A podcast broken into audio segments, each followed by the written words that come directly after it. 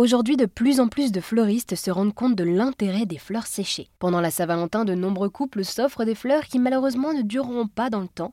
Les fleurs séchées, elles, résistent plus et permettent d'apporter une solution durable à l'empreinte carbone médiocre des fleurs. Charlotte Martin tient un atelier floral éco-responsable à côté de Lyon avec Loloto Jardin. Elle nous explique pourquoi est-ce qu'elle a décidé de se tourner vers les fleurs séchées. En fait, c'est une rencontre avec le producteur. Quand j'ai vu son travail sur les fleurs, heu, la qualité de ce qu'il pouvait proposer, en fait, ça m'a tout de suite, heu, emballée et puis, hem, la fleur séchée, c'est vrai qu'elle répond à beaucoup de critères et d'enjeux actuels.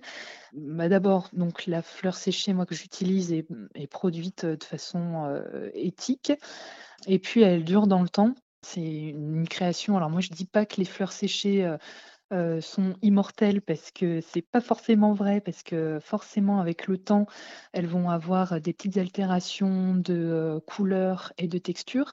Il y a la poussière qui va se déposer donc heu, moi à mes clients, je leur dis que, un bouquet va durer deux trois ans.